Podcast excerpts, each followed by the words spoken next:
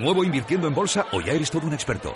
Lo mejor en cualquier caso es hacerlo con XTB, tu broker. Compra acciones y ETFs de cualquier mercado y sin comisiones hasta 100.000 euros al mes. Accede además a la mejor formación en español. Entra en xtb.com, la inversión pensada para todos. A partir de 100.000 euros al mes, comisión del 0,2%, mínimo 10 euros. Invertir implica riesgos. Capital Radio. 10 años contigo.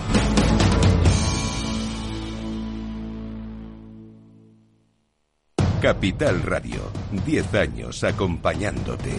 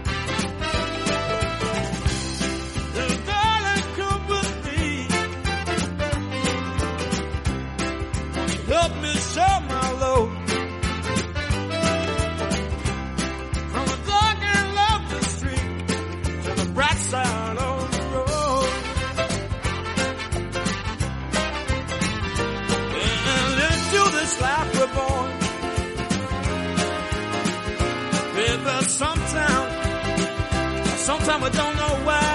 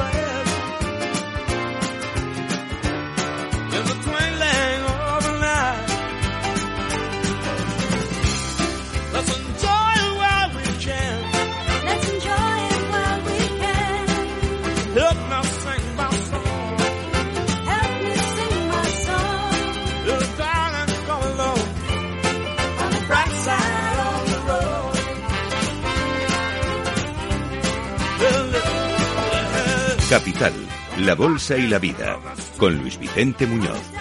Y abrimos ya el consultorio de Bolsa con don Pablo García, director de Divacons Alfavalio, aquí en directo en Capital Radio. ¿Cómo estás, querido Pablo? Muy buenos días. Hola, buenos días. Pues, pues todo muy bien y viendo los datos macro, eh, qué complicado es esto, ¿verdad? Parecía sencillo. Los datos de inflación se nos están escapando. El señor de Guindo ya nos advertía, pero que los inversores, pues a veces somos un poquito petardos y, no le echamos cuenta. El proceso de desinflación se está tomando un pequeño respiro. Hemos visto esos, esos datos de, inflación de España que, que, nos apuntan a una inflación del 3,4%. Ya son dos meses de, de subida, como ha pasado con el 2,9% la inflación en noviembre de la eurozona, que veníamos de 2,9% ha pasado en Canadá, en Estados Unidos, en Reino Unido, en todas las zonas. Y eso es preocupante ya dos meses de, de, subida. Incluso la subyacente, 3,6%. Eh, bueno, eh, se esperaba un 3,3%. Es decir, que el proceso de desinflación se está tomando un respiro y el que no se toma un respiro es el mercado, porque eh, la señora Lagarde decía que, oye, antes del verano, es que antes del verano puede ser la reunión de junio. ¿eh? Alguno en junio ya está remojándose pensando que es verano, pero hasta el día 21 no llega, con lo cual, no sé, yo creo que son los datos más importantes ojo, porque abrimos un paréntesis, el dato de crecimiento también es verdad que ha sido mucho mejor de lo previsto, el 0,6% y ese 2% year on year es un buen dato de crecimiento, pero quedan un poquito relegados porque lo que nos preocupa es cuándo vamos a pivotar. Y hemos insistido en Capital Radio durante mucho tiempo que pensábamos que el mercado estaba siendo hiperoptimista respecto a, a los datos de a los datos de de, inflación y a los datos de recorte de tipos. Así que, bueno, ese es un poco lo que nos está un poco preocupando, ¿no? Eh, que, pensamos que Lagarde va a tener que aguantar un poquito más los tipos arriba y eso significa, pues eso, endeudamientos más duros y, más dificultades para el consumo. Eh, ¿Crees que está teniendo estos datos algún impacto en el mercado reseñable, visible? No, eh, eso es lo, eso es lo curioso, Luis Vicente. Es decir, nosotros éramos muy optimistas. ¿Cuántas veces lo hemos dicho? Adelantando el minuto de oro, estoy harto de repetir el, apuesta por tecnología, por India, etcétera, ¿no? Es decir, el crecimiento.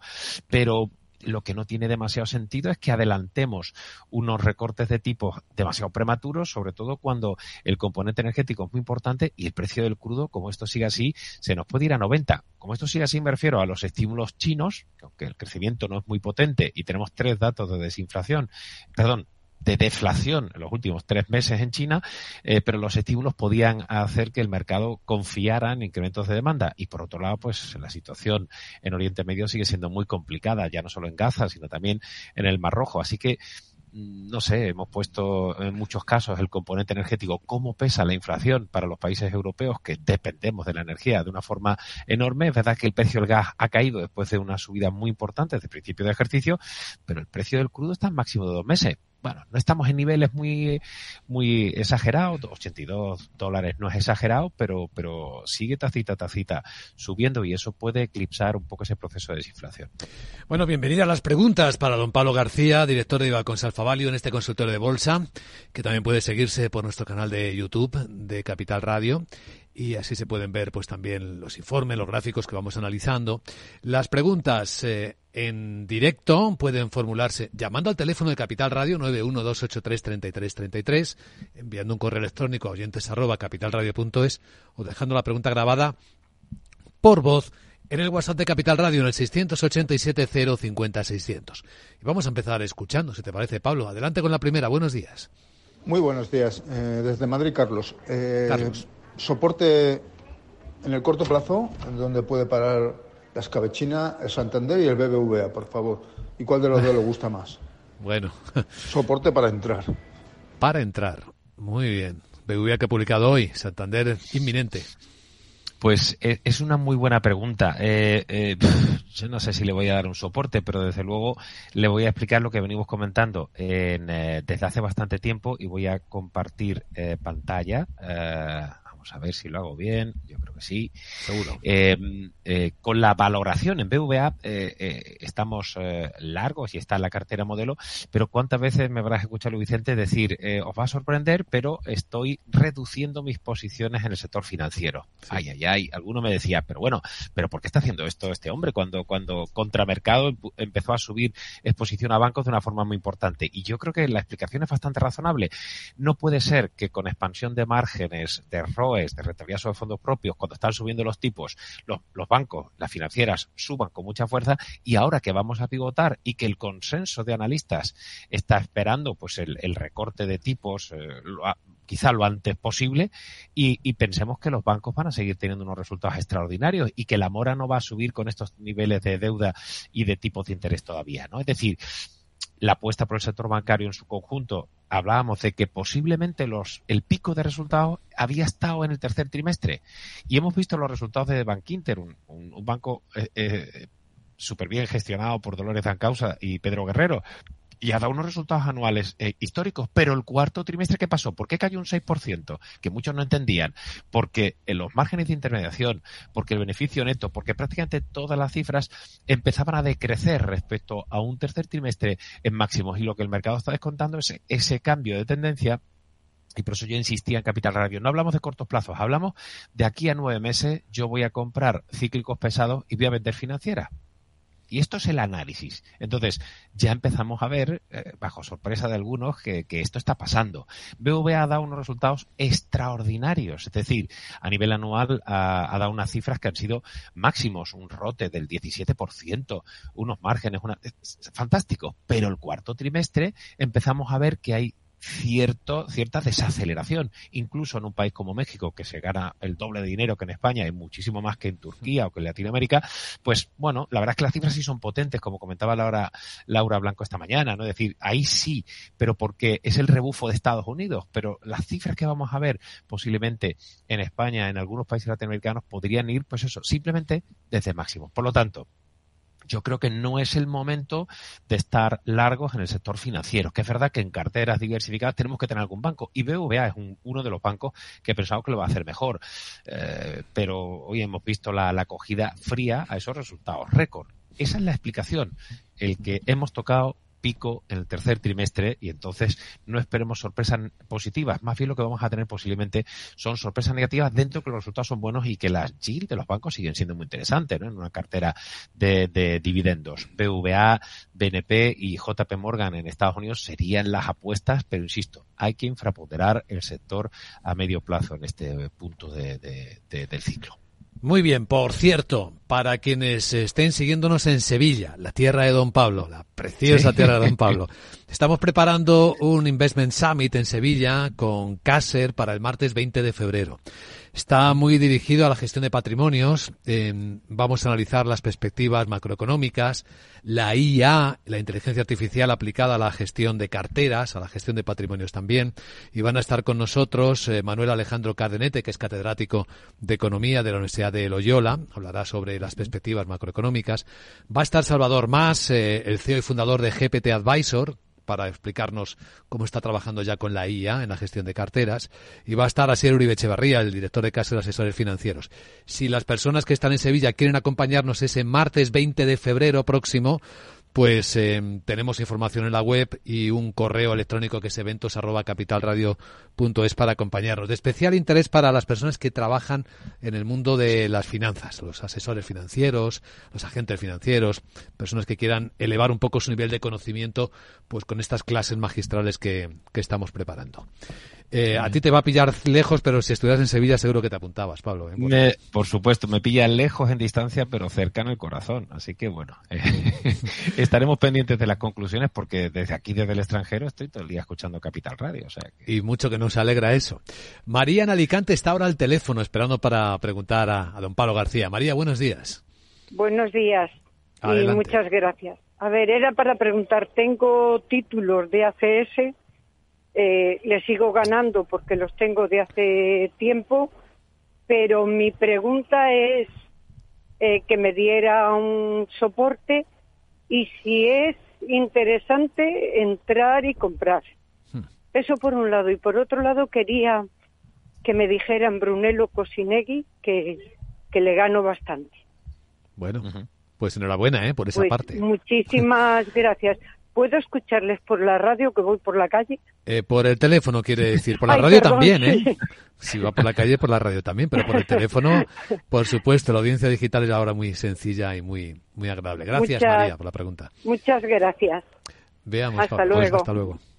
Pues muy interesante las preguntas de doña María. En el caso ACS, es una de las compañías que a mí me gustan, pero es verdad que tuvimos un parapalo porque el Tribunal Supremo desestimó la reclamación de 4.000 millones de euros de, de, Avertis al Estado por las obras de la AP7. De Avertis participada un 50% por ACS y por Mundis, la que era antes Atlantia, pues ha impugnado el, acuerdo, etcétera. Y eso ha sido un parapalo. Ayer cayó un 9,99% eh, ACS. A pesar de eso, sí, sí le vemos potencial y pensamos que es un grupo bien gestionado por el señor Florentino Pérez y que y que bueno, eh, pues que este varaparo esperamos que, pueda ser una buena oportunidad, porque la tendencia del valor había sido extraordinaria. Y en el caso, en el caso de, Brunello Cucinelli, la compañía de, lujo eh, italiana, pues la verdad es que está en máximo. A ver, con el sector lujo hemos tenido muchas historias. Eh, Luis Vuitton ha subido en una semana un 17% después de esas buenas cifras que publicó, sobre todo la marca Luis Vuitton y de la división de, fashion.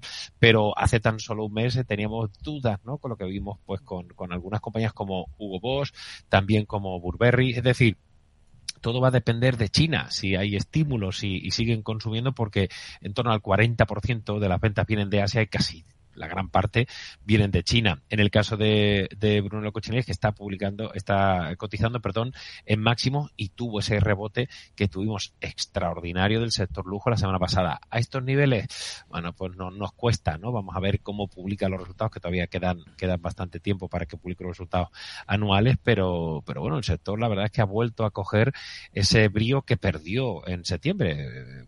De hecho, Brunello Cucinelli estaba cotizando en mínimos y desde entonces ha tenido un rally quizás sea momento, pregunto, quizás sea momento de por lo menos parcialmente tomar beneficios. Muy bien, pues visto Brunello Cucinelli, vamos con la siguiente pregunta que volvemos a escuchar en el WhatsApp de Capital Radio. Buenos días, adelante con ella. Buenos días, esta es una pregunta para el analista. Tengo Lucky Martin que lleva ya dos años lateral bajista, aunque está en un mercado que en teoría debía estar al alza. Eh, le agradecería me dijera cuál es el stop para su, su, modo de entender y cuál sería la posible, posible objetivo. Por otra parte, tengo SML Holding, compradas a 652, que es eh, alcista, está prácticamente en máximos históricos.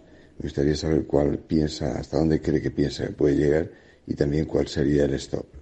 Muchísimas gracias. Muchas gracias. Pues veamos. Con Luz Martin, la verdad es que últimamente las cifras no son para tirar cohetes y, nunca mejor dicho, y, y, estoy de acuerdo con que el sector lo ha hecho muy bien. Si vemos el caso de Rheinmetall, o vemos el caso de Airbus, o vemos el caso de Biosystems, desde luego lo han hecho francamente mejor. Parece que, que, que, bueno, pues eh, la valoración ha sido un poquito una losa. A mí no me desagrada la compañía y de hecho hemos visto que ahora, pues, tema de munición, tema del Mar Rojo, tema de Rusia, tema de todo, ¿no? Se seguirá tirando. Nuestra apuesta sigue siendo algo más eh, un poco el balance con, con Airbus, porque por la parte de defensa, bien, pero también por la parte eh, de, de, aeronaves, ¿no? Eh, sobre todo con el mal hacer de, de, su comparable Boeing. Nuestra apuesta sigue siendo Airbus. Yo tengo algunas Luke Martin en las carteras americanas, ¿eh? o sea que reconozco que a mí también me ha pillado un poco desconcertado con esta lateralidad que bien, como bien ha comentado eh, eh, este señor. Y creo que la, la pregunta también, eh, no recuerdo cuál era la otra compañía. Era SML, creo recordar. Ah, SML, sí, sí, sí, sí, sí. Wow, muy interesante porque los, semiconductores han tenido un comportamiento eh, absolutamente extraordinario, ¿no? Estoy compartiendo también pantalla para mostrarles porque eh, es una de las compañías que más nos gustan, ¿no? ASML, eh, junto con, con otras del sector, ¿no? Pero ASML, ASM Internacional, ¿Qué ocurre? Aquí lo estamos viendo. Lo tenemos en cartera modelo todavía, que no ha funcionado extremadamente bien, pero por contrario, la valoración se pone más neutral, con un potencial a seis meses ya tan solo del 2,8%, con un momento extraordinario, el Fundamental Strength, que son una serie de medidas de, de, afianzamiento de lo fundamental, es decir, que tengas un ROE mantenido con crecimiento, cash flow, EPS, margin volatility, risk, size, etcétera, eh, es, es, top de top, ¿no? Es decir, que calidad, fundamentales, eh, sustainability, eh, todo eh, eh, funciona bien en ASML. Lo único, bueno, que posiblemente con esta última subida que estamos viendo aquí, pues ha tocado nuestra prácticamente nuestra valoración. Por eso ser un poquito más comedido a, est a, estos niveles, pero como vemos, está en long inactive list, está en la cartera modelo todavía, pues, eh, pero con un potencial algo más limitado. Nos ve por YouTube Carlos y dice, Carlos Manuel, dice, buenos días, por favor, no estoy dentro, pero ¿cómo ve CaixaBank? ¿Qué máximo y mínimo observaría en esta compañía? Yo creo que no es el momento, lo hemos comentado antes. Es decir, los bancos, yo siempre lo insisto, y he vivido en un montón de países, los bancos comerciales españoles, que somos muy quijotes, son los mejores de Europa. Repito, son los mejores de Europa. En banca comercial, hacemos una banca de inversión inexistente, se lo digan a BVA que cerró hasta la mesa de, equity. ¿eh?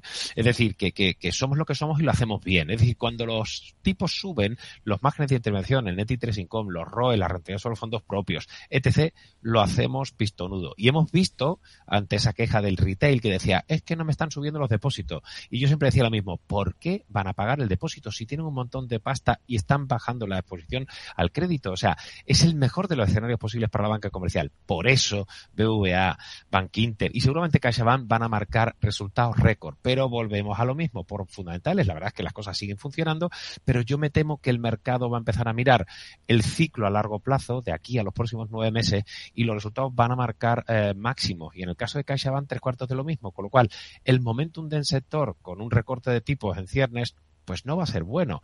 Eh, de hecho, CaixaBank a pesar de haber subido con fuerza, ha ido perdiendo algo de momentum últimamente. Eh, lo hemos visto, insisto, con los resultados de Bank Inter y hoy con los de BVA. Así que yo creo que hay que, que hay que tener posiciones mucho más neutrales o infraponderadas en el sector financiero de aquí a los próximos seis, nueve meses. Eso no significa no tener nada. E insisto que los GIL, la rentabilidad por dividendo, siguen siendo muy buenas. Es que, buenas no. Es que son espectaculares. 10,2% de dividend yield es, es eh, insostenible a medio plazo. Pero todavía eh, tenemos garantizado por esos resultados récord unos dividendos extraordinarios, mucho mejores incluso que las telecom, las utilities, otros, eh, otros sectores que suelen ser grandes pagadores de dividendos. La verdad es que no hay por el mundo muchos valores que den estos niveles de dividendo. ¿eh? Y sobre todo seguros. Yo siempre he dicho, cuando los yields son muy altos, puede ser simplemente porque, eh, porque la acción haya caído es la rentabilidad por dividendo. Es decir, si la acción cae, se mantiene el dividendo, es muy posible que ese dividendo esté un poquito ahí, que no se vaya a cumplir. Por lo tanto, los chiles se mantienen hasta que la compañía recorta los dividendos, como ha pasado en otras épocas. Pero la seguridad en el pago de los dividendos de los bancos con estos resultados extraordinarios no está en tela de juicio. Por lo tanto, estas rentabilidades por dividendos a estos niveles sí se van a cumplir. Es decir, que si alguien dice, oye, sí, sí, entiendo lo que dice el señor García, pero, eh, pero yo quiero este yield yo lo entendería perfectamente porque los, fundamentales son buenos, los resultados van a ser buenos. Lo único que digo es que no va a haber sorpresas positivas con un recorte de tipos que presumiblemente puede llegar en abril o en junio en el caso del Banco Central Europeo y las carteras a muy largo plazo de las grandes gestoras se adaptan y entonces va a salir algo de papel. Si están dispuestos a asumir esto, el GIL eh, no creo que esté, eh, que en absoluto esté, esté en tela de juicio. Qué importante y qué interesante esta observación. Seguimos en el consultorio de bolsa con don Pablo García. Otra pregunta para nuestro invitado que escuchamos. Buenos días, adelante con ella. Hola, buenos días. Muchas gracias por dejarme participar. Mi pregunta es acerca de dos valores y la intención es entrar en ellos. Uno es Aplovin con ticker APP y el otro Autodex. Si le parecen idóneas estas estrategias al analista, si me puede dar niveles de de stop. Muchas gracias. Muchas gracias. Primero me ha costado un poco entenderlo. sí, es eh, es, es, una compañía norteamericana. Eh, lo estoy cargando en, en, eh, en Bloomberg para que, para que lo tengan y así lo vamos a. Muy bien a observar. compartimos pantalla. Ahí estamos. Es que esto es riguroso a tiempo real, sí. Sí, sí, sí, eso es, eso es. Aquí tenemos que es una, una compañía de tecnología, ¿no? Que, que ayuda, pues, eh, a conectar eh, eh, consumidores, inteligencia artificial y gracias a la inteligencia artificial, una compañía de 15 mil millones, pues ha conseguido tirar para arriba. compañía californiana, etc. O sea, yo lo único que digo con estas compañías es que están en máximo que la verdad es que eh, todo lo que esté relacionado con la inteligencia artificial está volando, como en otros casos ha sido el metaverso, ha sido el punto com, ha sido las energías renovables, etcétera. Así que simplemente hay que ser un poquito prudente. Yo la, la, inteligencia artificial la he jugado más con Microsoft, con Alphabet, con Amazon, con Apple, que son las mayores compañías que invierten en inteligencia artificial, y he preferido las compañías medianas con menos conocimiento, pues, eh, pues no estar tan presente. Pero mientras que siga la fiesta, esta compañía lo va a hacer, lo va a hacer bien. Otro caso es el de Autodesk. Lo vamos a poner también aquí para que vean ustedes todos la, compañía, que de hecho eh, Autodesk es una compañía de mucho más tamaño, son 55 mil millones, ¿no? Y al final esto es un tema de software. Es que el software, perdón, lo ha hecho súper bien, ¿no? Quizás las, las herramientas de multimedia, como dice aquí el Multimedia Tools, sea otra historia, ¿no? Porque hemos tenido también a a Logitech dando unas cifras que no gustaron en sus expectativas, que la verdad es que sufrió bastante y ahí me da un poquito más de miedo, pero lo que es el, lo que es el, el software para PC ha funcionado francamente bien y también el software para empresas, como ha sido el caso de SAP. El único inconveniente, como siempre digo, yo estoy posicionado en muchos de estos valores tecnológicos pero entrar ahora me costaría, ¿no? No, hay más que, que ver el, subidón desde prácticamente los 200 eh, euros, dólares, perdón, hasta los 260 prácticamente. Y ahí hay que ser un poquito prudente, ¿no? Es decir, que podemos tener algún alto en el camino que podría ser bueno para poder tomar posiciones, ¿no? Así que insisto, yo sé que es muy duro, pero el que no haya entrado en el carro, yo siempre digo con los trenes, ¿no? Digo, oiga, si ves un tren y es que está ya, que se te va a escapar, déjalo que seguramente habrá otro tren. Y entonces cogerás el tren, te sentarás tranquilo y no estarás sudando que se te va a hacer el viaje eterno, ¿no? Pues eh, eh, esto es un poco el tren de un Autodesk o de algunas otras compañías. Vamos a esperar porque el que metió su dinero a los 200 dólares es el que está teniendo las plusvalías y es muy posible que tengamos alguna toma de beneficio en algún momento. Muy bien, pues visto esto, Autodesk, eh, el último, ¿nos queda tiempo para alguna? Sí, yo creo que escuchamos alguna pregunta más para don Pablo. Buenos días, adelante. Hola, buenos días. Soy Diego desde Madrid. Antes de nada, enhorabuena por el programa. Le quería preguntar a don Pablo García, por un lado, por PayPal, cómo la ve a medio y largo plazo. Creo que está un PER 12 ahora mismo, cuando la medida del sector suele estar en 30, 25, 30 veces. Sé que no tiene la misma calidad que Visa y Mastercard, por ejemplo, pero sigue recomprando acciones, sigue teniendo una cuota de mercado enorme y sigue ganando eh, mucho dinero. Así que, bueno, saber cómo, cómo la ves, por lo menos hasta que recupere ese, ese PER. Eh, y en segundo lugar, quería preguntar por una operación que tengo en la cabeza, que es vender Telefónica, que la tengo en cartera, para comprar Viscofan. Telefónica la analizado ya varias veces, así que bueno, no, no haría falta. Si puede analizar un poco Viscofan, eh, saber si, si cree que es un buen cambio, sobre todo con las bajadas que ha tenido Viscofan, sabiendo que es una empresa tan estable que en algún momento pues, pues recuperará. Saber cómo lo ve. Pues muchísimas gracias y enhorabuena por el programa. Gracias, Diego. Vamos a ver, ¿qué le parece a don Pablo estas propuestas? ya lo conocemos, ¿verdad? Eh, por el tono de voz ya sé quién es. Eh, a ver, PayPal, todas las compañías de medios de pago han tenido un, comportamiento muy errático. Eh, ya que hablaba, Amex publicó una cifra que se fue el 7,1% el otro día y sin embargo Visa cayó un 1,71%. Eh, no la jugamos, hemos visto a Wise, hemos visto a Nexi en, Europa con comportamientos muy, muy dispares. ¿no? Eh, me preocupa que haya tanto caos dentro, de, dentro del sector de medios de pago, porque cuando uno ve una tendencia positiva en el sector tecnológico, tienes prácticamente todas que van a rebufo. Y en el sector de medios de pago es súper complicado y cada vez que he intentado, sí, PayPal la estuve mirando y no terminó de convencerme y el comportamiento ha sido bastante lateral. Es lo único que, que me preocupa de este sector, ¿no? Que, que, seguimos teniendo una competencia feroz y que no terminan las compañías de dar unas guías lo suficientemente potentes. Es verdad, no está cara, ¿no? el sector no está caro y a nosotros nos sigue gustando Nexi y, y, y seguimos mirando a Wise, pero yo sería un poquito prudente porque al fin y al cabo, aunque vayamos a recortar tipos, estamos en máximo en Estados Unidos de tipos de 22 años con unos niveles de deuda máximo y el consumo tiene que resentirse. Si el consumo se resiente, las compañías de medios de pago se resienten. Yo sería un sector donde eh, a los próximos seis meses no, no entraría. Querido Pablo, creo que no nos da tiempo a la última. Lo siento, Diego, pero es el minuto de oro. Veamos con qué terminamos, con qué día acabamos, Pablo. A ver, el minuto de oro de verdad, yo me repito más que, que, el ajo, ¿verdad? Pero es que la tecnología sigue funcionando bien. Vamos a ver los resultados de Alphabet, vamos a ver los resultados de Microsoft, vamos a ver la tecnología eh, de, inteligencia artificial si de verdad sigue teniendo el rebufo para Apple o para Amazon. Quizá de las cuatro estas que he comentado, la que me da un poquito más de miedo es Apple, por el tema de la desaceleración de la demanda de sus iPhones. Pero la tecnología sigue funcionando. Y hemos comentado antes, sean prudentes con el sector financiero. Hemos visto resultados récord de BBVA y de Bank Inter y el mercado no las compra. No las compra porque piensa que el sector financiero de aquí a seis meses, nueve meses va a pinchar. Y ya hemos empezado a ver una cierta recuperación de los cíclicos pesados. Todavía es pronto, pero si China sigue invirtiendo y sigue canalizando esos apoyos a su economía, el sector de metal and mining se nos hace un 40% a lo mejor en nueve meses. Vamos a ver cuándo es el punto de entrada, pero seguimos con India, con la tecnología norteamericana, intentando ver el punto de entrada para Metal and Mining y el sector petrolero europeo. Muy bien, excelente, como siempre. Don Pablo García, director de Ibacons Alfa Value. Gracias y buen día. Un placer.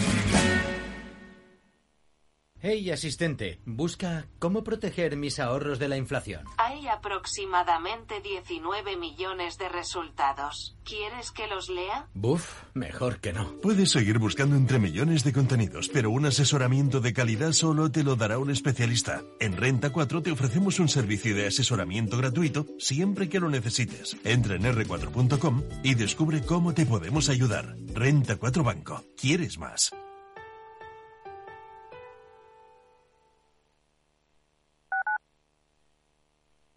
Capital Radio, Madrid, 103.2. Si quieres adelantarte a los cambios económicos, digitales y empresariales, escucha After Work. El programa de Capital Radio para profesionales, pymes y emprendedores que te ayudará a entender el momento presente y a tomar decisiones para el futuro inmediato. De lunes a jueves, de 7 a 8 de la tarde, con Eduardo Castillo.